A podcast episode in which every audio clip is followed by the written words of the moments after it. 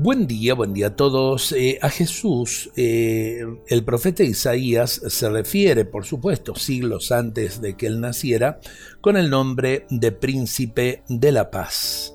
Tuve un sueño entre mis manos, se fue haciendo realidad. Los hombres eran hermanos y la tierra la amistad.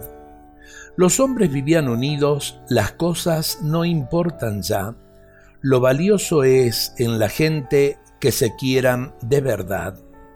Los miedos, la desconfianza ya no tienen un lugar, lo suplanta la esperanza que un Dios muy cercano está. En un mundo donde se habla de guerras, donde eh, se matan tantos y tantos inocentes, tenemos que aprender a ser realmente eh, artífices de la paz. En lo de cada día, en la relación con nuestros hermanos, en nuestro trabajo, en nuestra familia, que es escuela de paz. Tenemos que aprender, eh, por un lado, a pedir la paz, pero por otro lado también eh, a comprometernos eh, con esa paz de cada día. Cierro con este otro pensamiento, referido a Dios, que siempre seas bendecido, que siempre seas alabado por todo aquello que has hecho, por todo lo que has creado.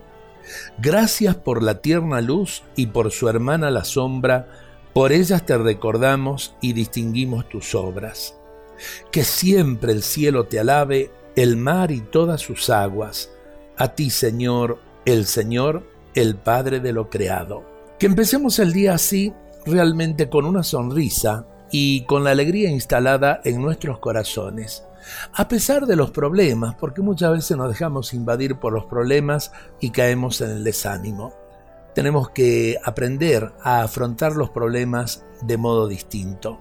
Y qué distintamente uno los, los enfrenta si deja que Dios esté en su corazón. Dios nos bendiga a todos en este día.